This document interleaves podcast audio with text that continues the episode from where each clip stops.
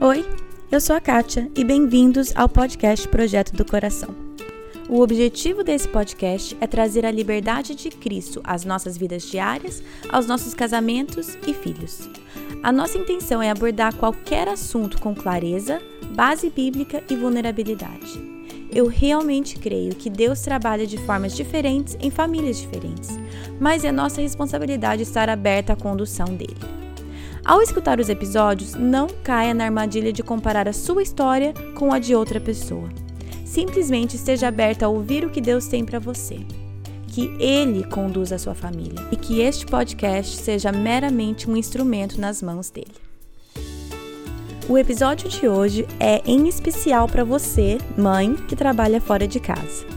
Eu já ouvi de muitas de vocês que não se sentem muito representadas no meio cristão, e a minha oração é que esse episódio te sirva de encorajamento. A Natália Botelho é esposa de pastor, mãe de dois e uma profissional de excelência. Ela está aqui para contar um pouco da sua história e como ela lida com tudo isso aquela famosa frase, né? De nenhum sucesso profissional compensa o fracasso na família. E aí você começa a sentir uma, um caminhão de areia sobre você, né? Mas, poxa vida, será que um dia minha família vai fracassar porque eu decidi sair de casa para trabalhar? Ou até pior, né? No nosso caso, é uma decisão trabalhar fora. Mas eu fico pensando no peso que joga em cima daquelas mulheres que não têm a opção, sabe? Esse, esse peso espiritual é um perigo, né? Porque, de novo, a gente não conhece a história de cada um e o que motiva cada uma a sair todo dia de casa para trabalhar. Por mais que esse episódio seja em especial para mães que trabalham fora, você, que assim como eu escolheu ficar em casa com os filhos, não desligue o episódio. Nós também temos muito que aprender com a Nath. O meu desafio para todas nós é ouvir esse episódio com o coração e a mente aberta não precisamos concordar em tudo para agirmos como corpo de Cristo. Bom, hoje a minha entrevista é com a Natália Botelho. Ela é a mulher por trás do blog Mulher 3 em 1. E, e eu vou, então, estar tá entrevistando a Natália hoje. Oi, Nath, tudo bem? Olá, tudo bom, Kate, e você? Tudo bem, Nath. Então, para começar, eu gostaria que você se apresentasse um pouco, apresentasse sua família, tudo que você faz. Eu sou carioca, moro em São Paulo já vai fazer 10 anos, desde que eu me casei vim para cá. É, tenho 31 anos, sou mãe da Mariana, de 6 meses, e do Daniel, de quase 4 anos. E sou casada com o Marcos, que é pastor hoje na comunidade da Vila, uma igreja presbiteriana em São Paulo e trabalho no mercado financeiro há nove anos. Também é o mesmo tempo que eu tenho de casada, o mesmo tempo que eu tenho de São Paulo, é o tempo que eu tenho na minha, na minha carreira hoje dentro do mercado financeiro. Uau! Mercado financeiro não é pouca coisa, né? Esse é o trabalho não, um tanto é. quanto. é, é um trabalho puxado, né? Assim, é, é, a fama que tem por aí é essa, né? E... Mas graças a Deus é, eu ainda consigo trabalhar um pouco menos do que quando as pessoas falam mercado financeiro, acho que elas imaginam uma quantidade de horas que não é a que eu trabalho, graças a Deus, Deus é bom. Mas é merecida essa fama do mercado financeiro ou não? Ah, eu acho que é, mas, mas muito assim, tem a, a, acho que a parte folclórica do negócio, né? claro, né? né? Por causa de Wall Street e tudo mais, claro. os filmes. Mas no Brasil, acho que é um pouco menos. E tem as áreas, né? Que aí realmente tem áreas que o pessoal trabalha de domingo a domingo, de madrugada, enfim. Tá certo. Graças a Deus eu nunca fui para esse caminho. Sempre tive meu, meus horários ali controlados. Tá certo. E o que eu queria mesmo, é a razão pela qual eu pedi para você participar desse episódio, é justo por isso, saber que você tem uma grande carreira fora de casa, que você trabalha fora. E, e eu gostaria que você trouxesse essa voz aqui pro para o projeto do coração. É, eu sempre falo que eu acho que a gente aprende muito com a história dos outros e que para aumentar a nossa empatia nós precisamos parar e escutar a história de cada pessoa, porque é muito fácil a gente uh, julgar a distância, é, né? Eu tomar a minha opinião e fazer com que ela seja verdade absoluta e qualquer pessoa que não se encaixa naquilo está errado, né? Isso é uma tendência bem grande é. nossa. Então eu queria que você contasse um pouco sobre como é a sua realidade, o seu dia a dia, sendo esposa, mãe de duas crianças, e eu sei que está de licença maternidade, mas logo, logo de Tô. volta ao mercado de trabalho. Exatamente. Primeiro é um prazer estar aqui Obrigada pelo convite, sou Imagina. ouvinte, sou fã do seu trabalho, do seu ministério aqui no podcast. Fico muito feliz de trazer essa voz aqui, porque eu sei que é uma demanda latente uhum. dentro do nosso universo de mulheres cristãs. Uhum. Eu recebo muito, muitos pedidos de aconselhamento, desabafos, né, pela, pelo Instagram, enfim, pelas redes sociais em geral, de mulheres que se sentem, é, de certa forma, é, oprimidas por essa realidade, né? De às vezes ter que trabalhar fora e não encontrar um, uma voz dessa dentro da igreja, ou às vezes até encontrar um julgamento é, porque, porque escolheu estar fora de casa, né? Sim. Ou às vezes nem escolheu, é porque precisa, né? Sim, Enfim. sim. Então é muito bom poder falar sobre isso, é um assunto que mexe com o meu coração, uhum. porque no fundo, depois que a gente vira mãe, é muito difícil qualquer outra coisa ocupar um lugar mais importante do que os filhos, né, do que a família. Claro. Então, quando a gente fala de trabalho, de mães que trabalham fora, já o coração já dá aquela puxada, porque, né, a gente pensa, caramba, mas como vai ser? Eu tinha essa aflição. Hum. Eu, eu fiquei trabalhando, eu tô há nove anos no mercado financeiro e há doze no mercado de forma geral, né? Certo. Trabalhando fora, né? Vamos dizer assim, com carteira assinada. Isso, isso. E... sendo paga pelo teu. sendo paga por alguém para dedicar as minhas horas fora isso, de casa. Né? Isso. Né? E, e, eu lembro que era uma aflição minha isso. Eu olhava, hum. principalmente quando eu fui trabalhar em banco, eu olhava as mulheres que tinham acabado de se tornar mães e, ou que tinham filhos pequenos e eu aquilo me, deixava aflita porque eu falava, gente, mas como? Isso não é para mim, né? Hum essa pessoa faz? Como que ela consegue ser uma mãe feliz, uma mulher feliz, trabalhando tantas horas fora de casa, e o filho com a babá, ou o filho na creche? Era uma conta que na minha cabeça não fechava muito. Hum. Até que chegou a minha vez e eu, durante os seis meses, fiquei seis meses de licença maternidade, depois tirei um de férias, assim como eu tô fazendo agora. Uhum. E da primeira vez, meu primeiro filho, eu achei que eu não fosse conseguir voltar, porque aquele amor inunda a gente de um jeito que Sim, você né? não né, a gente fica mergulhada naquela realidade ali, criança que depende de você para tudo uhum. e, e, uhum. traz uma realização também tão grande ser mãe, né? Nossa, sim. É tão difícil, mas é tão bom. É tudo ao mesmo, é tudo, né? Tudo ao é, mesmo tempo. É, é quem me der e Deus me livre, tudo ao mesmo é, tempo. Exatamente. Né? Não tem outra explicação, né? É isso mesmo. E aí eu ficava pensando, né? Eu falava pro meu marido, Deus vai dar um jeito. E assim, de certa forma, ele, eu, como esposa de pastor, né? Por algumas vezes esperei que ele tivesse me dado aquele empurrãozinho para sair, sabe? Não, hum. amor, realmente, agora é prioridade, filho, vamos apertar um pouco o orçamento aqui e ali. Mas não, ele ele sempre foi o meu maior incentivador, assim. Eu acho uhum. que ele me uhum. conhece mais do que eu mesma, sabe? Hum, sim, né? E ele falava assim: você não vai ser plenamente feliz se você sair. É uma ilusão sua achar que a felicidade está aqui, sabe? Hum. Não tá. Você precisa aprender a ser feliz, a encontrar o seu equilíbrio, fazendo o que você gosta, que, né, ocupando o seu tempo com outras coisas e sendo mãe, e a gente vai construindo isso junto, mas não pensa que você ficar aqui 24 horas vai ser a solução para essa sua é, aflição, vamos dizer assim, nesse, nesse momento de voltar, né?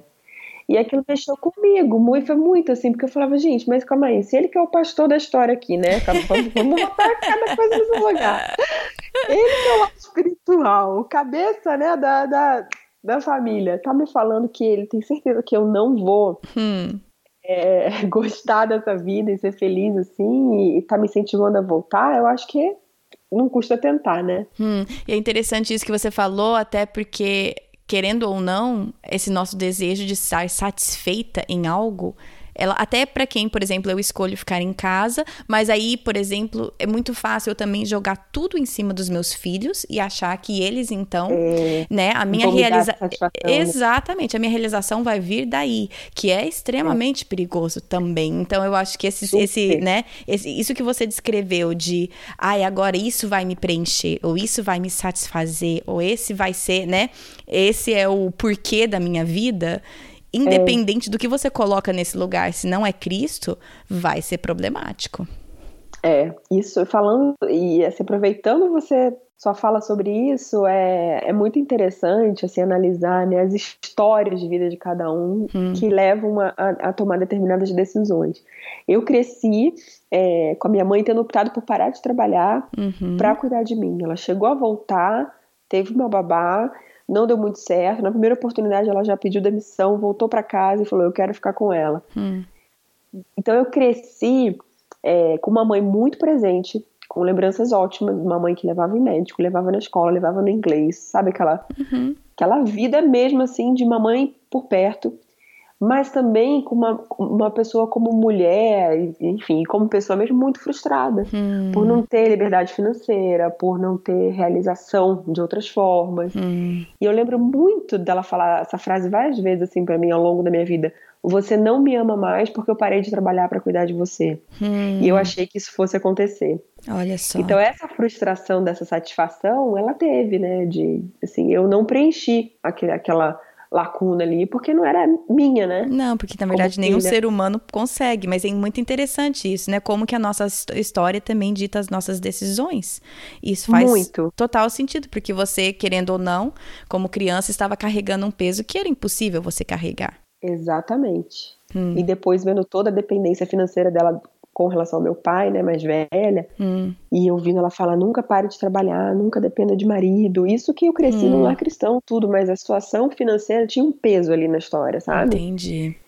Então, é engraçado pensar nisso, né, hoje que a gente já tem maturidade para processar tudo isso que acontece na nossa vida, na nossa criação, que é muito difícil, por isso, a gente julgar a decisão das outras pessoas, né? Sim, a gente Porque, não conhece assim, a história. Eu tive né? essa mãe, essa criação, mas às vezes a pessoa teve o contrário, teve uma mãe ausente, sentia falta da hum. mãe, e aí quando se torna mãe decide parar para não passar pro filho tudo aquilo que ela viveu, né? É. É, e é tão complicado isso, né? É tão difícil a gente. E é isso que eu falei no começo, que a gente olha só o, a vida da pessoa por fora e se não bate é. com aquilo que eu acho importante para minha vida, de repente eu, eu, eu te julgo como errado e eu tô certo, ou vice-versa, né? É. Então, é você começou a falar aí, e aí eu te interrompi lindamente, mas assim, de como que vocês então chegaram, é, como que vocês chegaram a essa conclusão mesmo. Então, como que você e seu marido decidiram, OK, essa vai ser a nossa dinâmica familiar. É assim que vai funcionar. Como que você começou a falar sobre isso, né, que seu marido estava te encorajando, porque ele te conhece. E como que vocês tomaram essa decisão, então? Pois é, e aí eu decidi voltar, uhum. é, encarar a volta da licença. E foi muito interessante, que acho que ele foi muito sábio, de primeiro de me incentivar e, e me mostrar que realmente ele me conhece melhor do que eu. Hum. E segundo de dizer assim, amor, nenhuma decisão é definitiva. Não vai com a cabeça de que assim, ai meu Deus, pronto, eu uhum. estou abandonando meu filho e indo trabalhar e acabou e meu mundo é, vai ser horrível a partir de agora. Uhum. Não, você vai lá, você vai voltar, você vai tentar. Se você achar muito ruim, se você ver que não dá, que isso não é para você, a gente vai repensar a nossa estrutura familiar, vai repensar nossos custos, vai repensar o que você quer fazer da vida. Claro. Mas tenta, né? Não vai achando que você não vai conseguir. Vamos tentar. E o que me deu muita paz, e aí eu não posso negar, assim, de dizer é, que isso, mais uma vez, a gente tem que olhar as histórias de cada um, né? Sim. É que ele tem um trabalho muito flexível. Por ser pastor, a carga dele de trabalho ela é muito forte no domingo Uhum. E durante as noites na semana, que é quando Sim. os voluntários podem fazer reuniões na igreja, os discipulados, uhum. enfim. O dia dele é mais flexível. Então eu ia saía para trabalhar e deixava meu filho com ele. Uhum. Isso na minha cabeça me dava uma paz absurda, mesmo sabendo que depois de duas horas ali, né, eu saí mais sete, quando era nove, nove e meia, chegava uma, uma, uma, uma babá. Sim. Uma funcionária que ajudava a gente com tudo da casa. Na verdade, ela não era só babá. E aí, quando ele saía para ir trabalhar, o, o Daniel ficava com ela, né? Uhum. Mas saber que o dia dele começava com o pai, sabe? Aquela coisa, Sim. podia ser só psicológico, mas eu falava, não, eu saí para trabalhar, eu deixei com, com o pai. Uhum. É, isso amenizava um pouco a minha, a minha dor de ter que sair, né? Sim. Ele foi um pai muito presente, assim, nesse, nessa minha volta. Até hoje é, né? Ele tá aqui todas as manhãs. Então, leva na natação, leva pra luta. Ele consegue fazer um pouco é, essa rotina, né, de com criança muito bem, assim, durante, principalmente durante o período da manhã. Uhum. E aí isso sempre me deixou muito tranquila, porque, né, que a outra, segunda pessoa que mais ama ele na vida é o pai, né? Claro. Então, é, faz todo sentido. E essa dinâmica de vocês é bem diferente do que talvez aquela outra família que o pai trabalha das Exato, 8 às 5 ou das 8 às 6, né? Então é bem diferente, é, né? É bem diferente. Ele ser um pai presente para mim me deu muito alívio. E eu sempre falei isso para ele. Eu falava, olha, não sei como seria se não fosse você, se você também tivesse um trabalho igual a mim, tá sem certo. flexibilidade, sem poder trabalhar de casa, eu não sei como é que estaria a minha relação com, com maternidade e trabalho, né? É, e aí que também é o que você falou, que ele até falou que nenhuma decisão é, é para sempre, né? é, isso me deu muita tranquilidade. E aí eu comecei a viver assim mesmo, sabe? Uhum. Um dia de cada vez, assim, olha, eu vou voltar, vou tentar redescobrir quem eu sou nesse, nessa sopa toda aqui, né? Depois uhum. de filho, né? A gente volta com outra ambição, com outra cabeça, nível de produtividade. Hum.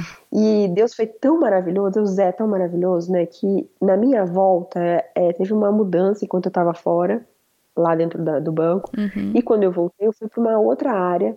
Mudei de endereço, mudei de área, continuei fazendo o que eu fazia, mas em outro segmento.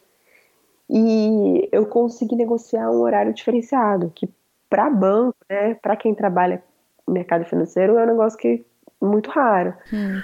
E aí eu negociei, eu falei, olha, eu tenho uma babá que eu preciso liberar para não ter que ficar pagando várias horas extras por dia e também uhum. não faz sentido, eu quero embora para casa, não quero ficar aqui até 8 da noite, uhum. como eu ficava antes de ter filho, né? Uhum. E eu saía 5 e meia da tarde. Ah, que ótimo, né? Era um horário, eu chegava mais cedo que todo mundo e saía, e saía mais cedo. E, e essa negociação vale até hoje, olha, já tem quatro anos, né? Hum. É muito legal, né? Como Deus até adapta as, as situações para as necessidades que às vezes a gente nem, nem percebia antes, né? É, era uma coisa que eu olhava e para mim era impossível que fosse resolvido. Era a questão hum. do horário. Eu falava, nossa, todo mundo trabalha até muito tarde. É um pouco do é, da, da, regra, assim, né, do mercado financeiro ficar até, até tarde, enfim. E eu consegui resolver isso e foi muito curioso que, assim, Deus, ele honra é, as nossas decisões quando a gente coloca as coisas certas como prioridade, né? Uhum. Quando eu tive essa conversa, ela foi super bem recebida. E a gente fica com receio, né? Porque a gente está lá, enfim, empregado da instituição, não, não, não dá muito para você colocar suas regras. Você tem que aceitar o, a regra do jogo. Sim. E eu fui conversar, fui super transparente, falei, olha, eu tenho um filho, tô voltando, não sei como vai ser, eu queria muito poder chegar em casa cedo, liberar a babá, ficar com ele, dar o jantar, passar a noite com ele todos os dias isso. É claro, um dia tem um treinamento, uma reunião que se estende, tudo uhum. bem, mas eu não quero que seja a regra, né? Sim. E aí eles, não, tudo bem, a gente tem outras mães na equipe, fica tranquila, pode fazer o horário que você precisa. E o mais curioso foi que eu percebi, e percebo até hoje, que a diretoria, essas pessoas que estão acima dessas que decidiram isso comigo, que nem sabiam desse combinado na época da volta, uhum. elas passaram a me respeitar mais. Olha só. Eu achei isso uma coisa muito curiosa, que até hoje me intriga, assim, como eu, como eu conquistei o respeito hum. é, dos mais sêniores da instituição por conta disso. Porque ah. eu acho que tem uma coisa de coragem e ousadia de você ir lá e, e falar claramente, tá né? Olha, esse é o meu valor, é o meu princípio. Para eu ser uma boa profissional, eu preciso ser uma boa mãe. Sim. E para eu ser uma boa mãe, minimamente eu preciso chegar em casa é, seis horas. Eu não, para mim não, não, dá muito certo se for muito tarde. Hum. E hoje em dia é o contrário, né? Porque não é mais babá, mas eu pego ele na escola. Então, para eu ser uma boa profissional, eu preciso ser uma boa mãe. Para eu ser uma boa mãe, eu preciso buscar meu filho na escola todo dia. Uhum. Sabe assim, você entende isso? Sim, eu entendo. Não é, eu entendo perfeitamente, porque nós temos isso, tipo, o que, que eu preciso, o que, que meu filho precisa, o que, que é, eu preciso. Que meu tanque, né? Não é? É, o que, que enche meu E aí, a Deus, isso se ajeitou, sabe? E e funcionou, e aí eu, eu, me descobri uma profissional muito mais produtiva, hum. porque virou aquela coisa assim, gente, a Natália tem que sair às 5, viu? Depois de 5 e meia subiu para as 5. então, é, tudo que tem que falar comigo, tem, todo mundo sabe que eu saio mais cedo, então todo mundo tenta marcar as reuniões de equipe mais cedo, e é muito hum. engraçado, porque eu, parei, eu, passei a quase não almoçar mais, tanto, né, fazer muitas horas de almoço, que aqui no Brasil tem isso, né? Tá pessoas saem pra almoçar e demora muito comer muito na mesa, pedir comida ou ficar sem almoçar e comer só um lanche, porque eu sabia que eu tinha que entregar e que eu também tinha que sair às 5 horas, né? Então me descobri uma pessoa muito mais produtiva depois dos filhos, assim, é incrível ah, isso. Muito interessante. E agora eu quero partir para umas perguntas um pouco mais complicadas, porque a realidade é que é, a igreja, no geral, ela é muito mais acolhedora, digamos, para aquela mulher que escolheu ficar em casa com os filhos. Como é. que você se sente na igreja, como esposa do pastor. É, obviamente, o teu marido, como pastor, dá um tom na igreja, mas eu digo nesse meio de mulheres cristãs, sabendo toda essa dinâmica e esse. É, esse, essa realidade de que parece que é 8 ou 80, que muitas vezes a igreja vive, como que você se sente no meio da igreja, como esposa de pastor e outras pessoas, talvez o que elas esperam de você? Olha, é, eu, eu vejo que assim, tudo é o que você falou, né? Tudo depende muito do tom uhum. que a igreja tem, né? Que o pastor dá e que a liderança assume. Sim. Graças a Deus, está numa comunidade muito aberta e muito respeitosa, muito acolhedora. Hum. É, e, e já, a gente já está lá desde que o nosso filho nasceu, né? A gente mudou de igreja bem quando eu estava grávida.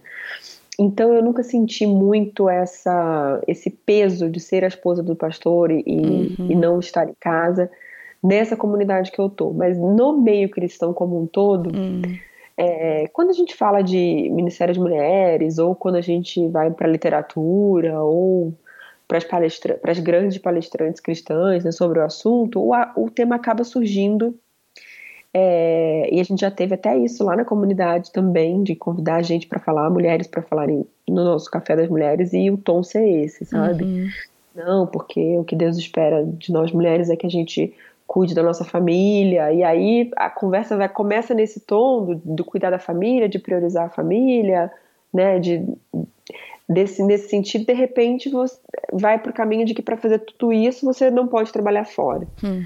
Que aquela famosa frase, né, de que nenhum sucesso profissional compensa o fracasso na família. Hum. E aí você começa a sentir uma, um caminhão de areia sobre você, né? Mas poxa vida, será que então um dia minha família vai fracassar porque eu decidi sair de casa para trabalhar?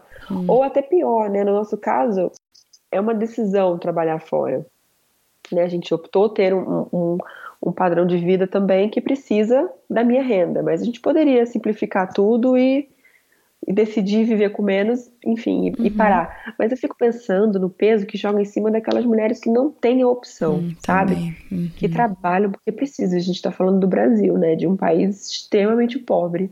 Sim. Que 80% das casas são chefiadas por mulheres no sentido de financeiro, né? Sim. Porque tem muita mãe solteira, tem muita mulher carregando família hum. nas costas. E a gente sabe que é, muitas não têm opção, né? Então, esse, esse peso espiritual é um perigo, né? Porque, uhum. de novo, a gente não conhece a história de cada um não. e o que motiva cada uma a sair todo dia de casa para trabalhar. Uhum. E quando a gente. Algumas...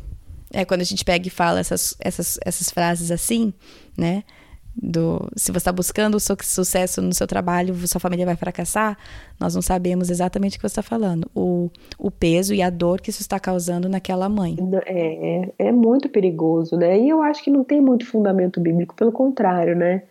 Se a gente for olhar à luz da Bíblia, a mulher sempre, assim, a mulher sempre foi muito valorizada, né? Uhum. É, é, o, o, papel que, que cabe a nós, ele é muito amplo, né? E é, é óbvio que a família prioridade, isso é, é inquestionável, mas eu não vejo muito embasamento bíblico de é, para essa discussão, sabe, de trabalhar ou não trabalhar fora. Pelo contrário, a mulher sempre trabalhou fora, né? Uhum. É que os tempos mudaram. O trabalhar, a ocupação que a mulher ocupava muitas vezes era em casa, né? A gente vivia no mundo rural, então a mulher estava lá cuidando da é, do trabalho, mas os filhos estavam em casa. Era tudo uma coisa só, né? Sim. A industrialização que fez essa diferença de agora né, estamos nos urbanizando à medida que, que, a industrialização vai crescendo e aí a gente precisa separar trabalho de casa. É. Mas a mulher sempre trabalhou fora, né? E, e aí eu acho que entra uma coisa também que a gente vive hoje. Eu não sou especialista no assunto, mas é, é uma coisa que é nítida, assim, basta ser mãe para acompanhar, uhum. que é a, eu acho que a gente vive uma supervalorização da infância hoje, uh -huh, né? Uh -huh. Então, Imagina minha mãe, por exemplo, minha mãe, que não é nem tão velha assim, que optou por parar de trabalhar para cuidar de mim. Uhum. Ela não foi uma mãe que sentava para brincar, que estava ali o tempo todo dando atenção. Não, estava ali, mas é assim, cada um por si. Agora não, agora a criança é o centro, é a atividade uhum. conduzida o tempo todo. Sim. Você tem que ocupar Sim. o tempo da criança de qualquer forma, porque não pode ter o tédio. E aí tem essa questão das telas e toda essa discussão. É, então agora parece que a família vai girar em torno da criança uhum. e aí a gente se amuda, né? é, é, eu acho isso bem complicado, porque, imagina, antigamente as mães estavam perto, mas não estavam tão presentes como muitas que hoje em dia têm que sair para trabalhar e ainda tem que né, ser presente ali com qualidade no tempo que está com os filhos. Então, isso é uma coisa que eu acho que também afeta a discussão do, do, trabalhar fora, né? Porque trabalhar fora a mulher sempre trabalhou. Sim. É, e o que você falou é realmente uma realidade muito complicada da, da família completamente criantocêntrica. Tudo gira ao redor do filho. E, e isso está se manifestando nas.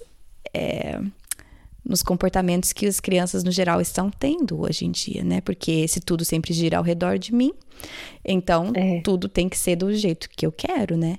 E, e aí, é tem, tem, é, tem muito assunto que a gente poderia, tem muita tangente que eu poderia pegar aqui e tomar, Não porque. É, é, é muito ampla essa discussão. É muito ampla, e aí isso também que é o que eu quero, porque eu sei que tem gente que está escutando, porque eu sei que essas mulheres vieram me pedir que estão te escutando e estão falando isso, exatamente. Muito obrigada, né? Muito obrigada por falar isso, Natália. E eu sei que também tem outras mulheres que estão escutando e falando assim, tá certo isso não, tá certo isso não, né? Que é, é, é, essa é a realidade.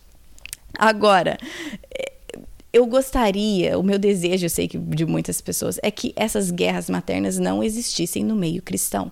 Quando eu vejo isso acontecendo, isso me revolta por dentro e não estou tentando ser hipócrita porque várias vezes, pelo menos na minha cabeça, eu participo delas.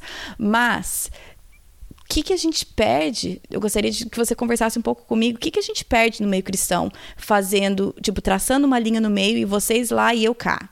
E o seu tá certo, o meu tá, não, o seu tá errado, o meu tá certo. O que, que, que nós perdemos em comunidade com esse tipo de atitude? Olha, eu primeira coisa que me vem na cabeça que eu acho que a gente perde é a comunhão. Hum. Essa divisão ela, ela, ela afasta a gente uma das outras. Naturalmente, nós mulheres já temos uma dificuldade maior de, de união, né, nesse uhum, sentido. Sim. E eu acho que esse tipo de divisão dentro da igreja é, dificulta demais a comunhão, a troca, o compartilhar, o caminhar junto, o uhum. discipulado uma das outras, sabe? Sim. E aí nisso eu vou contar uma, uma experiência é, pessoal que eu acabei de ter nesse sentido com uma uma pessoa que eu admiro demais, que é uma amiga para mim, e a gente teve uma relação já há alguns anos é, de amizade, mas uma coisa não muito profunda, é, aquela amizade que tá sempre se falando, mas nada muito profundo. Sim. Ela também trabalhava no, no é, fora, trabalhava também no mercado financeiro, então a gente tinha muito em comum teve filho na mesma época, e aí de repente é, ela decidiu parar. Ela decidiu parar para ficar com os filhos e aquilo doeu demais em mim, hum. doeu muito em mim. Hum. E eu nunca consegui falar isso para ela, mas a sensação que eu tive na época, quando ela com, né, veio contando e até a decisão mesmo de parar e, e, e se dedicar 100% aos filhos, o sentimento que eu tive foi de traição. Hum. Eu me senti abandonada. Eu falei, meu Deus, agora eu tô sozinha nesse barco né? Hum. É, agora ela ficou remando sozinha, porque a gente estava junta. É, se tinha alguém que sabia da minha dor, era ela. Hum. E agora que ela decidiu parar, eu, tô, eu, eu não tenho mais essa pessoa que sabe o que eu tô sentindo, sabe? E aí foi muito engraçado, porque há pouco tempo ela veio conversar comigo, é, se abriu né, pedindo perdão por vários sentimentos ruins que ela teve em relação a mim, de comparação, hum. de ah, por que ela dá conta e eu não dou? E nessa que ela veio se abrir, pedir perdão e tentar, né, a gente engatar numa amizade mais profunda e verdadeira diante de Cristo, eu falei para ela, eu falei, eu te perdoo e eu também quero te pedir perdão, porque eu a sua decisão também mexeu comigo. Hum. Olha que coisa louca, né? Cada uma tem sua vida, a gente sabe que não é para comparar, a gente sabe que cada um tem uma história, mas ela ficou se comparando comigo porque eu decidi continuar, hum. né? Com, com, o que que a minha decisão de continuar trouxe de benefício para minha vida e para os meus filhos. E eu fiquei muito frustrada porque ela decidiu parar e fiquei me sentindo sozinha e achei muita covardia da parte dela abandonar o barco assim. Onde já se viu me deixar aqui? Onde já se viu? Como teve a opção de parar? Exatamente. então, é, foi tão libertador isso para mim, é, ela ter vindo e a gente hum. ter conseguido é, abrir o coração assim, né? No momento de confissão mesmo e, e daí surgiu uma, uma, coisa tão mais bonita na nossa amizade, porque a amizade ela já existia, mas faltava essa verdade, essa verdade sabe? Uhum. De essa profundidade, assim. Então, eu acho que o que a gente perde com isso é comunhão. É, são momentos como esse, de você descobrir uma, uma fortaleza, uma pessoa que pode ser um, é, uma âncora sua espiritual, né? Uhum. Por conta de uma divisão de ah, eu trabalho e ela decidiu parar, então vamos caminhar cada uma para o seu lado, porque a gente não tem mais nada em comum, né? né? E, é, e essa comparação que você falou é o que muitas vezes está na raiz do julgamento, né? Eu, por é. exemplo, como mãe que fico em casa, eu me sinto menos do que, por exemplo, você que trabalha fora e tem uma carreira e tudo mais. É. E aí eu me sinto menos, eu não gosto dessa sensação, então eu vou criticar o teu, entendeu? Eu vou claro, falar, ah, mas você tá errado, porque olha eu me dedicando pro meu filho, entendeu? É, aí é. você Tô, tô, só colocando palavras na tua boca, tá? E tô usando a gente como exemplo, mas você trabalha fora e tudo e você se sente culpado. Você vê a foto, sei lá, minha com os meus filhos e eu ficando em casa com eles. Aí você se sente mal com isso e aí você o quê? Tem que pôr pra baixo. Não, mas olha o exemplo que eu tô dando pra minha filha, ela vai saber de mulher forte. É o que a gente faz. A gente olha é. e a gente a maneira com que a gente lida com algum desconforto nosso é apontando o dedo, não é? Exatamente. A gente está o tempo inteiro querendo se defender uhum. e para se defender a gente usa argumento para atacar quem fez a escolha é, contrária à nossa, é. né?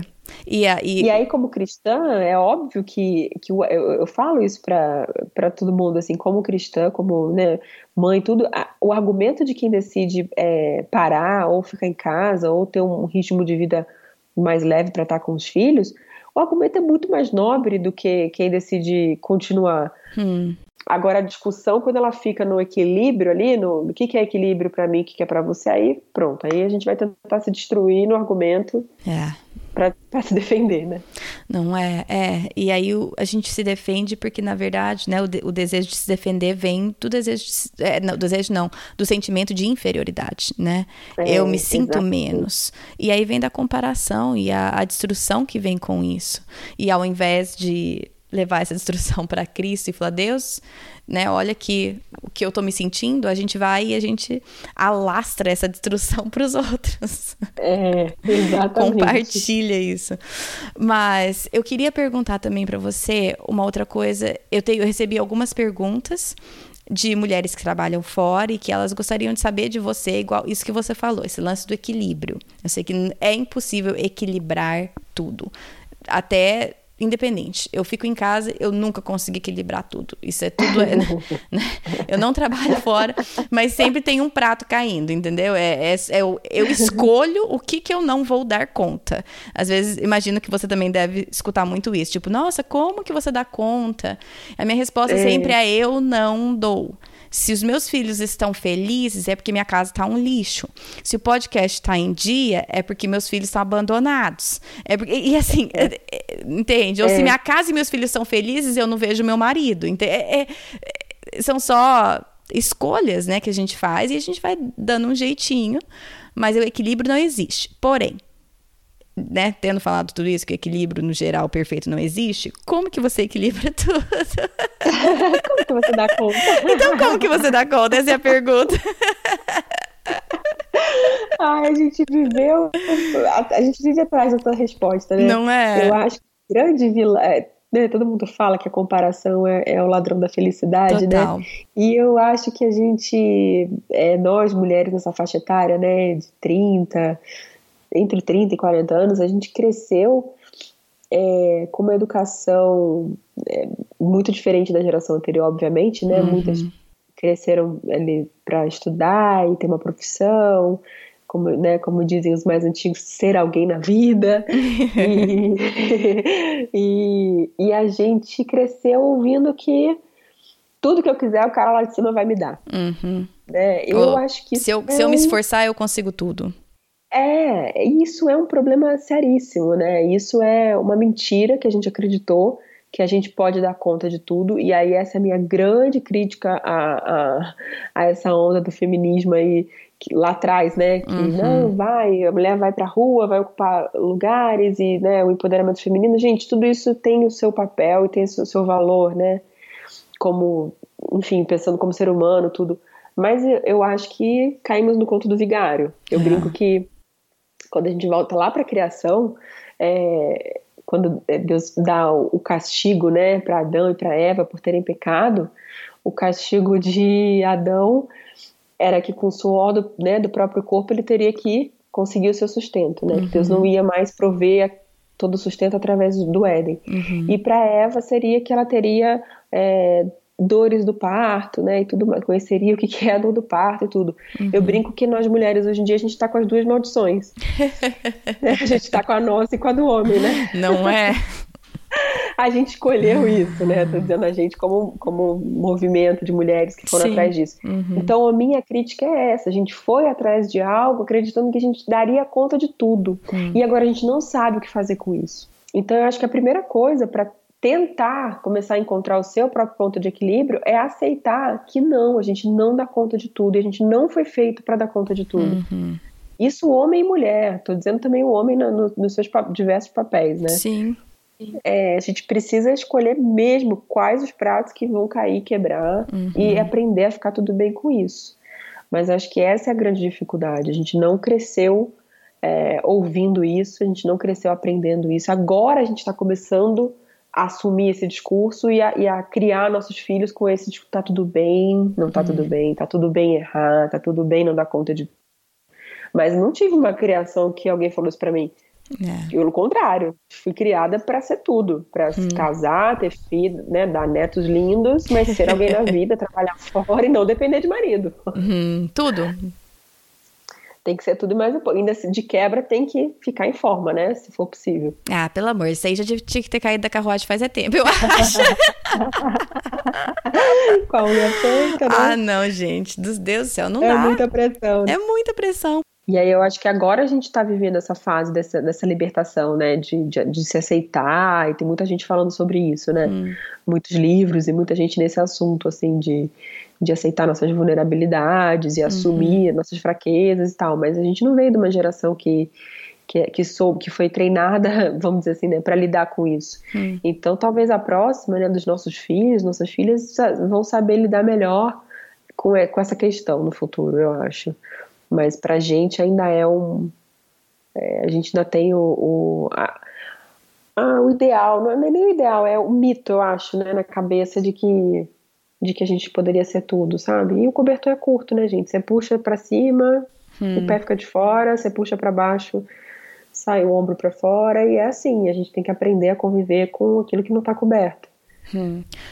É, e aí uma pergunta para mim que eu queria te fazer também é por exemplo, que que essas, essas mulheres que estão te escutando, que estão me escutando, o que, que nós podemos fazer para amenizar essa guerra, supostamente, tá? Nós não podemos controlar a sociedade, nem, nem, as, nem todas as pessoas, mas nós podemos controlar o nosso próprio comportamento, o nosso pensamento e a maneira como que a gente age nesses contextos. Então, você representando mulheres que trabalham fora, eu representando mulheres que ficam em casa, como que nós podemos ser exemplos de maneira de viver em, né, no que, como é que é aquele versículo?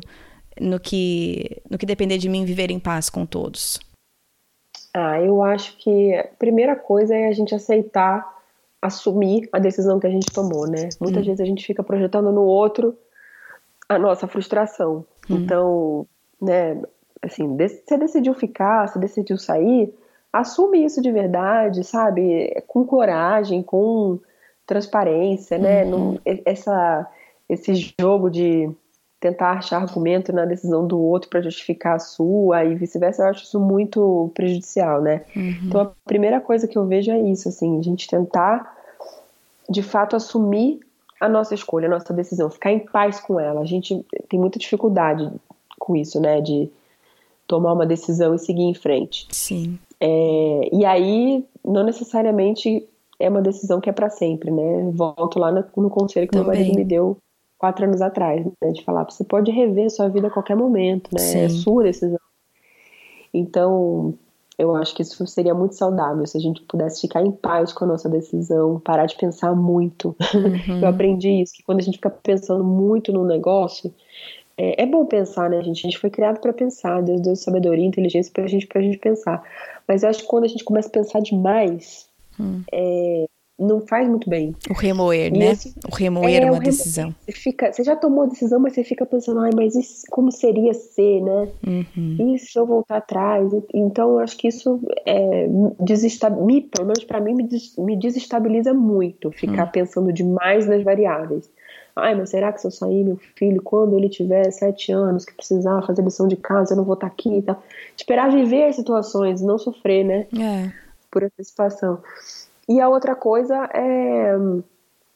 Eu acho que é se abrir mesmo para ouvir. Quando a gente começa a ouvir a história dos outros e, e, e se interessar pela história do outro, né? Uhum é, e exercer de fato empatia e, e, tentar entender e não julgar, uhum. eu acho que coisas tão bonitas acontecem. Eu acabei de viver essa história agora e, e para mim foi muito marcante, assim, uma coisa tão simples, mas que fez uma diferença muito grande no meu entendimento de que a gente precisa ouvir o outro e, e antes de julgar e, criar uhum. nossa própria sabe? E a gente tem tanta dificuldade com isso, a gente fica na defensiva, né? Às uhum. vezes a gente é orgulhosa e não quer falar não quer falar nem que admira e nem que desaprova, hum. não quer, a gente não quer falar, a gente é meio indiferente às vezes, né, com, com hum. as pessoas que pensam e agem diferente da gente. Então eu acho que a primeira coisa é isso, é a gente tentar se libertar desses padrões e entender que cada um tem uma história. Sim. Deus tem uma história para cada família, né? E é. que a gente não conhece, mais próximo que a gente esteja da pessoa, a gente não conhece no fundo, no fundo, o que está movendo aquela pessoa naquela direção. A gente Sim. não sabe o, os porquês e as motivações e, e o que está por trás de, de tudo aquilo, sabe? A gente acha que sabe. Uhum. Que, mas no fundo, no fundo, cada um tem sua, sua história ali que só Deus conhece, né? Tá certo. E, e, você falou um pouco sobre isso, até quando você falou que a tua amiga te abandonou no barco. É, é, é, esse sentimento de muito sozinha, de que ninguém entende o que eu passo, né? De, de ser a minoria, talvez, dentro desse contexto de mulheres cristãs e de ser igual você falou, a que tomou a decisão que tem menos argumentos, é, o que, que você falou, argumentos nobres, né? nobres, isso você se sente assim sozinha às vezes? Como que você lida com isso? Olha, eu acho que eu me senti sozinha por pouco tempo, por isso até que eu, que eu criei o blog lá na licença maternidade do Daniel, né, hum. quatro anos atrás. Eu me sentia, não, não, sei nem se era sozinha a palavra, mas eu não me sentia representada. Ah, eu entrava bom. nos blogs maternos ou começava a ler livros sobre criação de filhos, alguma coisa do tipo, e tudo que era referência de maternidade era é, ligado a mães que tinham decidido parar de trabalhar fora hum. É, para ficar em casa, estar mais perto dos filhos. Então eu não me sentia representada. Eu falava, mas essa não sou eu. Entendi. Né? Assim, não, isso não fala comigo, essa não é minha realidade. Eu estou em casa agora, mas daqui a pouco eu vou voltar. Hum. E quem está falando sobre isso, né? Quem são as referências de mulheres cristãs que têm uma família bem-sucedida e uma carreira bem-sucedida? É muito pouco. A gente não conhece. É hum. muito pouco. E, e eu acho, assim, posso, posso até ser muito criticada no que eu vou dizer. É muito pouco porque é muito difícil. Hum. É assim, as, as, você pega as principais líderes femininas, né, CEOs de empresas e pessoas envolvidas na política. Uhum. As mulheres, quando são muito bem sucedidas, referência no que elas fazem, normalmente elas abriram mão de ter uma família para chegar onde elas chegaram. Hum. Tá né? certo. Né? E tá quando certo. você olha ao contrário, quando você olha aquela mãe que para você é uma inspiração, nossa, ela tem uma criação de filhos tão bacana, ela tem um, um casamento tão saudável, ela é uma pessoa que me inspira, eu vejo Deus na vida dela. Você geralmente elas optaram por ter um trabalho mais flexível ou pra, optaram por parar de trabalhar para estar em casa. Uhum. Então, essa referência, de, eu tô falando assim, de top of mind, sabe? De você Sim, falar do assunto e pensar. Não tem. Hum. Não tem. Então, criou, eu acho que essa dicotomia, a gente está falando aqui em como tentar evitar essa divisão e tudo, mas no fundo, ela é um pouco natural, ela é um pouco intuitiva do processo, por causa disso. Porque você vai tentar buscar referência né, na, na sua caixinha ali. Claro. E aí, né, não tem é, é, é muito raro. Existem, óbvio, não estou falando que não tem, mas a gente está falando aqui no universo de mulheres cristãs, sim, né? Que sim. tem o princípio da família, do casamento. Uhum. como algo inegociável. É. E a gente está falando de mulheres que querem trabalhar fora. E aí a gente está falando de. Né, são duas coisas diferentes: trabalhar fora e ter uma carreira. Hum. Eu acho que são duas coisas totalmente diferentes. Hum. Diferencia lá... isso para mim, então. Então, hoje, por exemplo, eu sou uma mãe, esposa que trabalho fora, tenho o suporte do meu marido e o apoio dele para isso. Uhum. É, e tá tudo bem, e minha casa tá funcionando e vai continuar funcionando tudo bem com os meus filhos quando eu voltar a trabalhar. Mas vamos supor que eu recebo uma proposta, uma promoção quando eu voltar e o banco queira que eu vá para me mudar para outra cidade ou para outro estado, enfim. Ah, não, isso aqui faz parte do seu encarreiramento. Se você quiser crescer aqui, você tem uma vaga, né, uma promoção, só que você tem que ir lá para hum. lugar tal. Muito provavelmente eu vou dizer não. Hum. Que a minha carreira não é a, a, carreira, não é o principal da família. Entendi. O meu marido é pastor, ele tem um ministério, a gente tem filhos que, né, que tem escola, que estão ambientados num lugar. Não é o meu trabalho que define para onde a gente vai. Hum. Talvez, se o meu marido já tivesse com uma intenção de mudar, se a gente estivesse orando por isso e aparecesse essa oportunidade, desse para aceitar. Mas não é a prioridade. Hum. O meu trabalho não, não é. Entendi. Não é para mim e também não é para minha casa. Entendi. Então, quando a gente fala de carreira, né, de mulheres que querem crescer no trabalho e tudo, é diferente. Tem muitos homens que largam, eu conheço vários, que, que várias famílias que, que é o homem que fica em casa, que a carreira da mulher é a carreira principal. Uhum. Aqui na minha casa não é. Eu tenho plena consciência disso e sou super bem com isso. Uhum. Mas tem mulheres que não aceitariam isso, né? De, não, mas é o meu trabalho, eu lutei para chegar onde eu cheguei uhum. e eu desisti, né? Não é, um, não é um casamento, não é o filho que vai definir isso, porque é minha vida inteira eu batalhei para chegar aqui, agora que eu consegui eu vou. Entendi. A qualquer preço. Entendi a diferença. Então, uhum. direitos, famílias são, é, enfim, reestruturadas ali, ou, ou desestruturadas, né, reorganizadas, é. para atender essa demanda. Então, eu acho que essa divisão é importante, a mulher ter claro na cabeça até onde você quer chegar, hum. até qual é o limite do, do, do seu sucesso, ou da sua satisfação, ou do que você entende como encarreiramento para você. Você só quer ter um trabalho, uma independência financeira e ocupar a sua cabeça, ou o seu trabalho realmente ocupa um lugar de destaque na sua vida e a sua família vai ter que ir atrás disso de qualquer forma. Hum. É, né? uma, é uma que... boa distinção. É uma boa. É, porque aí que também muitas vezes estão as prioridades, né? Que é o que Exatamente. você falou. Porque é, a Bíblia, pelo que eu vejo, o que, o, que, o que tem de base Bíblia é de priorização certo? É de o que, que é. é prioridade. Nisso eu vejo, vejo base bíblica. Agora, como essa priorização vai se traduzir para cada família, aí eu acho que vai muito do que você está falando, do casal estar em, em harmonia, da família estar bem e de estar disposto a abrir mão de algumas coisas se a família não estiver bem, certo? Exatamente, concordo 100% com você. Onde está o tesouro está o nosso coração, né? Então, Exatamente. Então, assim, é, é muito claro isso. E eu acho que essa isso traz bastante conflito, pelo que eu vejo em algumas famílias, porque é um hum. papel, às vezes, muito submisso do homem, né? De, de largar o que estava fazendo para cuidar dos filhos por um tempo, uhum. ou de ser a renda secundária na casa. E aí, nesses casos, dentro do meio cristão, é mais absurdo ainda, né? Porque aí que você parece que está tirando totalmente a autoridade espiritual do homem Hum. Porque é ele que tá ficando, né? Mas quando a gente olha outras culturas, né? Europa, tudo, até aí nos Estados Unidos também, uhum. é muito mais comum do que no Brasil.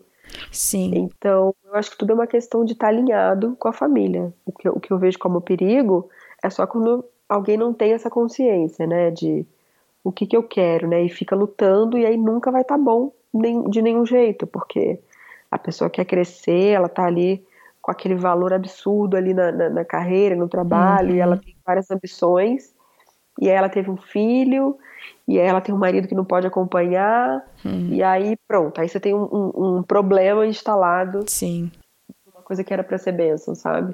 Hum, é. é. Eu gostei dessa distinção que você fez de trabalhar fora versus carreira acima de qualquer coisa. Eu acho muito importante é, essa distinção que você fez. E uma outra coisa que você falou é que falta, por exemplo, falta modelos, certo? Falta modelos de mulheres é. cristãs que vão priorizar a família, priorizar o casamento e os filhos e trabalhar fora. Não é uma não, é, não precisa necessariamente ser uma questão de querer abraçar o mundo, mas simplesmente de colocar as prioridades no lugar certo. Faltam modelos de mulheres que fazem isso. Eu sei que você com o seu blog é modelo para várias dessas pessoas e e você então para encerrar aqui, o que, que você poderia dizer para essas mulheres que estão buscando esse modelo, que olham para você como esse modelo talvez palavras de encorajamento e também talvez algumas palavras de cautela. O que, que você poderia dizer para essas mulheres que buscam em você e pessoas como você como referência e exemplo? Olha, eu fico muito feliz de, de, de até de você considerar como referência, né? Porque o blog começou super despretensioso hum. para compartilhar as minhas dores e aí isso foi crescendo e a gente eu recebo muito feedback, fico hum. muito feliz de ter criado um espaço onde as mulheres podem se identificar e, enfim, criar essa caixa de diálogo sobre esse assunto que uhum. é, não tem jeito, é um assunto que sempre vai vir à tona, né? A minha preocupação, o que eu sempre falo, assim, que Deus sempre coloca no meu coração e quando alguém vem compartilhar alguma coisa, é assim, gente, não é uma decisão é, que eu tô 100% segura e quem olha lá fala, olha, mulher 3 em 1, ela, né, esse nome às vezes passa uma impressão de, de superpoder, né? Nossa, ela hum. faz tudo e dá conta de tudo. E, e, assim, não é assim. Tem vários dias da minha vida que eu vou trabalhar chorando, hum. que eu volto para casa tendo certeza que eu não vou aguentar mais e que eu vou pedir demissão e que não é isso mais que eu vou fazer da vida. Hum. Então, assim, conviver com esses altos e baixos, eu acho que faz parte, a gente tem que aprender a lidar e é saudável.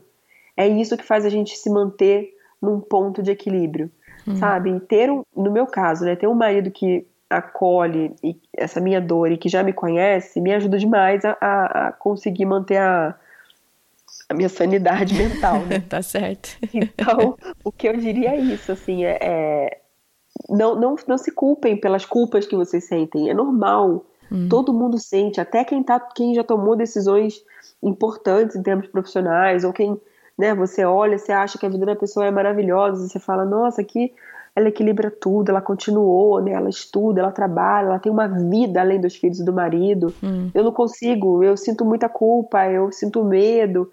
É normal, a gente vai com culpa mesmo, vai com medo mesmo, porque hum. a vida é assim, né? Sim. Não existe um, um, uma perfeição, um ponto é, de equilíbrio total que você chega e você considera, não, todas as áreas da minha vida agora estão totalmente sob controle. Então a gente precisa é, aceitar de fato isso, hum. né? E, e, não achar que todo mundo. É, ai, né? Às vezes tem gente que se sente muito sozinha nesse sentido, né? Poxa, será que todo mundo sente o que eu sinto? Não, gente, sinto também, sabe? Tem uhum. situações muito difíceis, porque a gente. É, é a pressão que é colocada sobre a gente é para a gente ser uma mãe como se não trabalhasse fora e ser uma profissional como se, que não tenha filhos, né? Hum, então, assim, não, não dá. Tem não. hora que realmente você vai se desequilibrar. E tudo bem, chorar, achar que é o fim, que vai ter que se reinventar, mas lidar com essa com esses altos e baixos para mim foi um, sabe? Porque às vezes você começa a pensar, aí você fala, ai, você pega um dia mal, aquele dia que a reunião atrasou, que você pegou trânsito, que não conseguiu buscar seu filho na escola que você tinha prometido que ia. Esse dia é o dia que você vai voltar chorando, vai achar que você é a pior mãe do mundo, que você tomou a pior decisão da sua vida e vai querer abandonar o barco. Hum. E aí não remoe isso para sempre, não. Dorme no dia seguinte, já é um novo dia, seu filho tá bem, nada, né, ninguém morreu por causa disso, seu trabalho tá lá.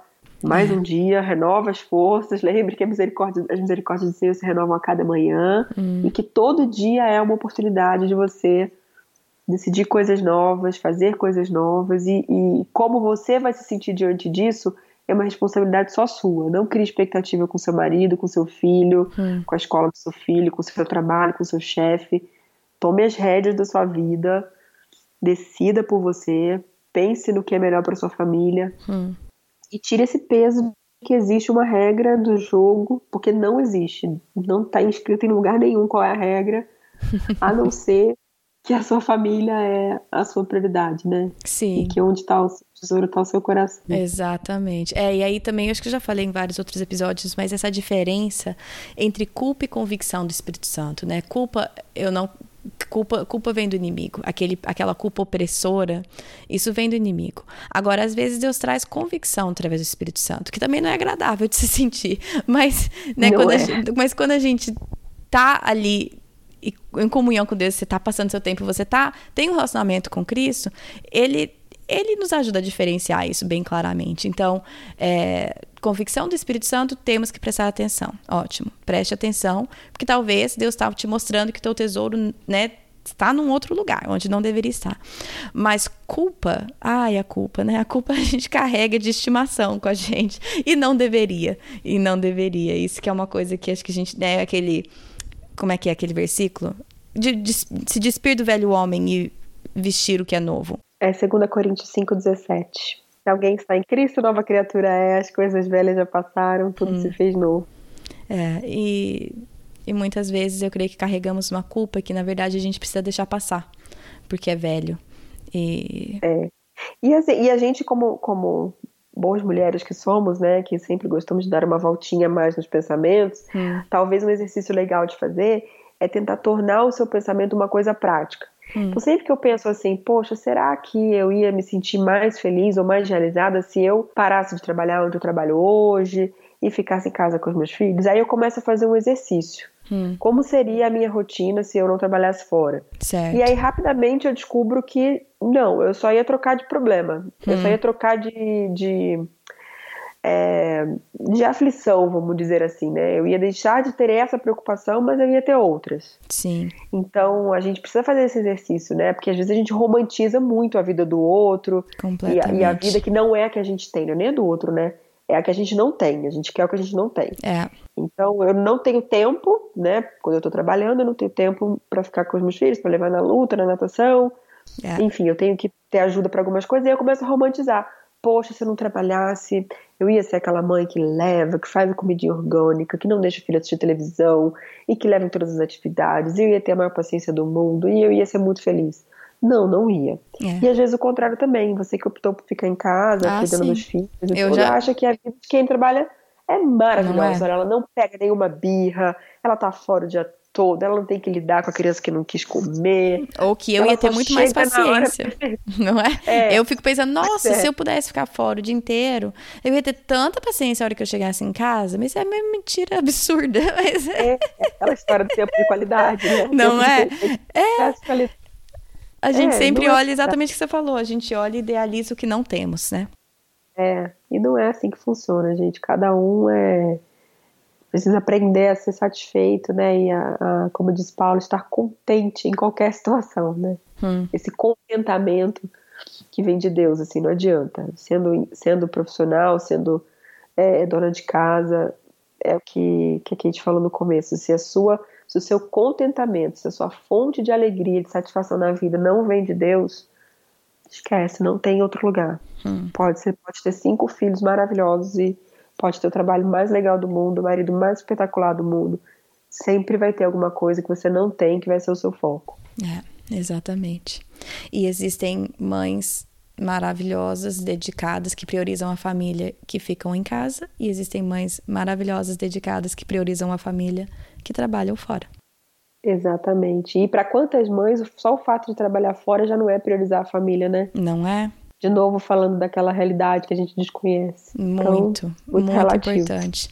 Nath, para terminar, que, que, quais são, além, é, além do, do seu blog, do seu site, que eu vou colocar alguns artigos específicos linkados lá no, no site, além do, do que você já escreve, material que você já produz, o que, que você poderia indicar de recursos para mães que se sentem representadas pela tua voz aqui? Ai, olha, engraçado, né? A gente, eu ouço de tudo, eu leio de tudo. Eu gosto muito de ler histórias de mulheres, assim, que fizeram diferença, sabe? Eu acabei uhum. de ler o, o, o, livro da Michelle Obama, não sei se você leu aí. Não li, tá na... Nossa, achei muito bom o livro, viu? Fiquei encantada com a história dela. Hum. É, eu gosto de ler muito, né? Tem vários é, livros que eu, que eu já li sobre esse tema de maternidade tudo. Não tem nada específico sobre mulheres, mães que trabalham fora. É, espero em breve lançar o meu, se Deus quiser. Olha. É um projeto aí que é que tá ongoing. Que legal. É, mas eu gosto, enfim, de ler histórias de mulheres que, que inspiram, né? Eu li o, o Lianin, da Sharon Sandberg, que é a CEO uhum. do Facebook, né? Que é bem famosa. Uhum. Não é cristã, mas é uma mulher judia, enfim, que tem princípios de família tão forte quanto nosso, né? Uhum. E achei muito bom para mim, profissionalmente falando, foi, foi um divisor de águas entender ali qual que era o onde eu poderia é, fechar alguns gaps assim do meu entendimento como uma mulher que trabalha fora, né? Hum. É, que mais? Deixa eu pensar. Os livros clássicos sobre mulheres que eu amo, né? O, o A Missão da Mulher, do Paul Tournier. Uhum. Eu acho que é um livro que toda mulher tem que ler. É um livro fantástico, antigo já, Sim. mas muito lúcido, né? Muito esclarecedor. O Resgate do Feminino também é um uhum. livro muito bom. É, da Isabelle Lodovico, né? Uma brasileira, meio francesa, meio brasileira, missionária, psicóloga. E, enfim, eu, e aí eu acompanho também alguns podcasts é, gringos. Uhum. Qual que você acompanha? Do Mama Alone. Ah, é o que eu é, é, o que eu recomendo sempre aqui. antes, é, antes ele chamava antes ele chamava God Centered Mom. Isso, e... é, mudou de nome, né? É, mas é por causa desse podcast que eu comecei esse. É por causa do Don't Mom Alone que eu comecei esse podcast. Ah, porque ele me serviu imensamente quando meu segundo filho nasceu e eu mal conseguia, eu falo, é o que eu sempre falo, que eu mal conseguia ler rótulo de shampoo antes de ser, sem conseguir dormir, mas eu precisava de mais conhecimento, eu senti que eu precisava de coisa boa entrando na minha cabeça e eu achei o podcast dela. E ele me salvou numa época que eu, né, tava tão exausta que não conseguia nem produzir nem ler nada. E, e ela trazia bom conteúdo excelente conteúdo de uma maneira que eu conseguia absorver. Então é por causa desse podcast que o Projeto Coração ah, existe. Que legal! É muito bom, né? Muito, eu gosto bastante. Muito. Nath, muito, muito obrigada por estar disposta a. Eu sei, gente, ela vai gravar mais dois podcasts hoje. Então, assim, muito obrigada mesmo. Posso deixar, né? Até que eu tossi bem pouquinho. Aqui, né? Nossa, né? mas muito obrigada mesmo por estar disposta a, a dar essa, essa representatividade aqui, de trazer essa voz. É, porque por mais que eu sempre falo, e eu sempre falo, que eu acho que Deus trabalha de formas diferentes, em famílias diferentes, que né, a, a, maneira com que Deus vai moldar a sua família vai ser diferente do que ele vai moldar a minha família, mas a verdade é que eu fico em casa, então eu acho que se, eu sinto essa falta dessa voz. Tem a minha irmã que eu já entrevistei aqui também, mas eu sempre quero que essas mulheres que trabalham fora se sintam representadas aqui também. E então, muito obrigada por disponibilizar isso pra gente. Ah, que bom! Olha, muito obrigada pelo convite. É, fiquei muito feliz mesmo de ser um pouquinho dessa voz. É, e você já está quebrando as divisões aí que a gente falou, né? Convidando e trazendo para esse espaço tão bacana seu uma voz tão diversa, né? Da sua, tão diferente da sua realidade. E, e é isso, gente. Muito obrigada. Espero que Deus dê paz aí no coração de vocês, com as decisões Amém. que vocês tomarem. E vamos seguir em frente com a nossa família, a nossa vida, porque Deus nos fortalece para a gente continuar na missão, na vocação que Ele deu para a gente, né? Amém. Bom, gente, eu espero que você, mãe, que trabalha fora, você, eu espero que você tenha se sentido representada pela voz da Natália. Claro que não perfeitamente, porque todas somos diferentes, né? A história da Natália é uma e a sua é outra, mas eu espero que você sinta que ela tenha, né, trago a, a, vo, a sua voz aqui para o projeto. Eu espero que você tenha se sentido acolhida e encorajada. E você, mãe, que escolhe ficar em casa com seus filhos, eu espero que você também tenha se sentido honrada por essa conversa, por esse episódio de nenhuma maneira estamos colocando uma acima da outra, e eu acho que isso ficou bem claro, tanto na minha fala quanto da Nath, que muito pelo contrário, o que nós queremos aqui, é, além de, obviamente, trazer essa voz dessa mulher que trabalha pela sua família aqui no projeto, além disso, é derrubar as muralhas, às vezes às vezes invisíveis, às vezes muito visíveis, que existem não só nesse assunto, mas em tantos assuntos que envolvem a mulher, a mãe, a esposa, é, principalmente a mãe, né? Como nós gostamos de tomar a nossa postura como o tipo de mãe que eu sou, o tipo de mãe que eu acho que todos têm que ser, e aí criticar qualquer outra, né? Eu sei que nós temos crenças diferentes. Eu e a Nath pelas nossas conversas, a gente tem muita coisa que a gente concorda, mas eu tenho certeza que tem outras que a gente não. E, e eu tenho certeza que você ouviu coisas que você concorda e que você ouviu coisas que talvez você não concorde. E tudo bem, tudo bem isso. Eu acho muito saudável. Eu nunca quero que vocês ouçam nenhum episódio meu e tomem tudo como verdade absoluta. Por isso que eu sempre falo, levem tudo para a Bíblia. Tem um devocional lá no projeto que tá só apontando algumas passagens bíblicas. Leiam, gente, leiam a Bíblia. A Bíblia é a única verdade absoluta. E eu e a Nath, a gente estava conversando. Uma das coisas que ela falou é que o principal ponto aqui é que você tenha paz com a sua decisão. Aí eu gostaria de ler aqui o versículo, a passagem de Isaías 26, é, versículos 3 e 4, que é assim: Tu guardarás em perfeita paz aquele cujo propósito está firme, porque em ti confia. Confiem para sempre no Senhor, pois o Senhor, somente o Senhor, é a rocha eterna. Eu queria ler essa passagem, até porque ela remete à passagem em Miqueias 5:5 que eu sempre falo, né, que ele será a sua paz. Mas aqui em Miqueias é, é em Isaías 26, 3 e 4, fala assim: que Deus vai guardar em perfeita paz aquele cujo propósito está firme por quem te, por quem te confia.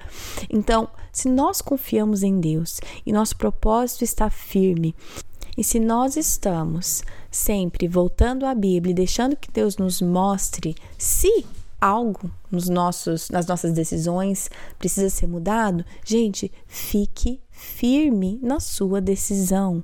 Se você optou ficar em casa e Deus te dá essa paz, Ele está te guardando em perfeita paz porque o propósito, o seu propósito está firme nele, continua. Se Deus está te guardando, está guardando a sua paz, sua perfeita paz, porque o seu propósito de trabalhar fora está firme em Cristo, então confia em Deus e mantenha essa perfeita paz e essa sua decisão. Não permita que pessoas que não conhecem a sua realidade, que não conhecem a sua vida, tenham o poder de tirar a sua paz. Não deixe que pessoas na internet que nem sabem que você existe, que eu existo, não deixe essas pessoas tirarem a sua paz. A única coisa que deveria ter o poder de tirar a nossa paz é a convicção do Espírito Santo. Aí sim, por favor, deixe o Espírito Santo falar através de quem? Através do seu marido, através de alguém que te discipula, que você confia, alguém que conhece a tua história, alguém que talvez está enxergando coisas que você não está, porque isso acontece muito comigo. Muitas vezes eu não enxergo algo e a mulher que me discipula é, às vezes ela não é assim super delicada, não. Às vezes ela vai direto no ponto. Mas então, assim, não estou dizendo, ah, não deixa ninguém é, dizer nada para você. Não, muito pelo contrário. Na Bíblia diz que na multidão de conselheiros há sabedoria, mas na multidão de conselheiros, não só na multidão. Então, escolha os seus conselheiros, tenha tenha o coração aberto para ouvir sim dessas pessoas. Mas só a única coisa que deveria tirar a sua paz de decisões que você toma para sua família, que você e seu esposo tomam da sua família, é uma convicção do Espírito Santo que talvez esteja te dizendo que algo precisa mudar. Caso contrário, deixa Deus te guardar em perfeita paz, pois o seu propósito está firme nele. Se você está buscando direcionamento, se você está lendo verdades na Bíblia, se você está aberta a direcionamento de Deus acima de tudo, mas de seu marido, de pessoas próximas de você, discipuladoras, mentores, segue firme no seu propósito que está fixo em Cristo. Acho que é isso que eu queria dizer. é, só, e para encerrar, vamos ser Vamos ser diferentes? As guerras maternas, nós, como cristãs, não deveríamos participar. Eu falei isso na introdução. Nós não precisamos concordar em tudo para ser corpo de Cristo. Muito pelo contrário. É muito fácil a gente amar qualquer pessoa que concorda em tudo com a gente. Quer dizer que você precisa concordar? Não. Eu tomo a minha decisão pela minha família, juntamente com meu marido, e sempre colocando isso perante Deus, e você toma a sua para sua família.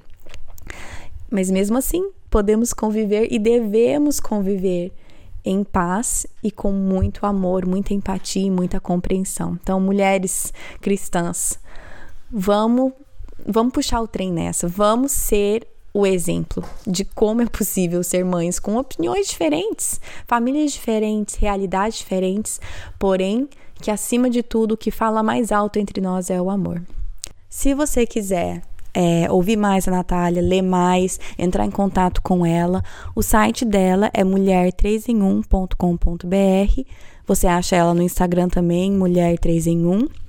E ela junto com algumas outras mulheres, tem um podcast, que na verdade é o podcast da Glocal, que eu já, é, já indiquei alguns episódios deles no Instagram, se você me segue lá. E uma vez por mês, as mulheres soltam um episódio. Elas já têm duas lá, uma sobre ansiedade e uma sobre ser mulher. Entra lá, acesse tem muito conteúdo bom lá também. Então, ela tem o site, mulher3em1.com.br, o Instagram e também é, episódio uma vez por mês no Glocal, no podcast da Glocal. Bom, é, semana que vem começamos uma virtude nova que eu acho que tem tudo a ver com tudo que a gente acabou de falar nessa entrevista também, que é a virtude do respeito. Então, a semana, a, o mês de maio vai ser todo sobre respeito. Semana que vem começamos com isso.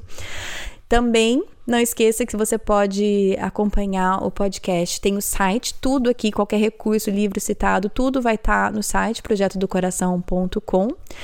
É, lá também, como eu falei, tem o devocional para cada episódio. Por favor, busque na palavra de Deus. Não concordou com, a, com, alguma coisa aqui, alguma coisa você falou assim, hum, tá errado, busque na palavra de Deus.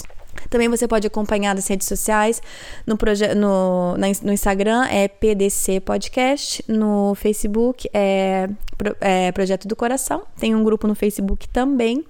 Gente, deixa eu falar uma coisa sobre o Instagram e sobre o Facebook, principalmente no Facebook, que eu já falei que eu não sou muito boa em manter lá.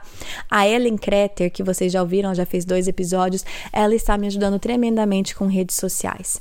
Então, é, muitas vezes é, eu tô respondendo, às vezes é ela.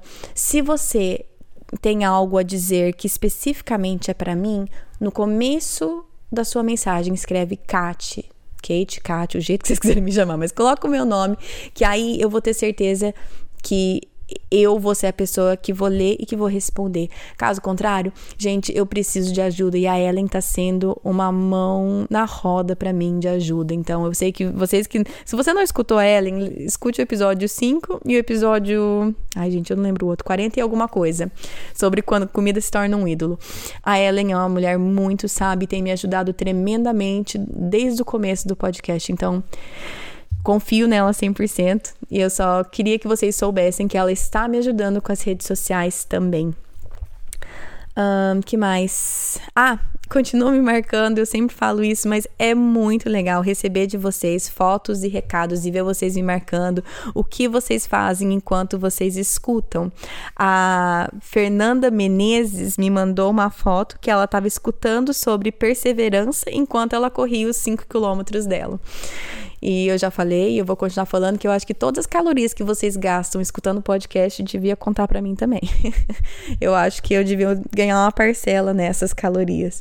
Mas continue me mandando, eu adoro ver o que vocês fazem enquanto vocês escutam. Um, que mais? Acho que já falei de tudo, né?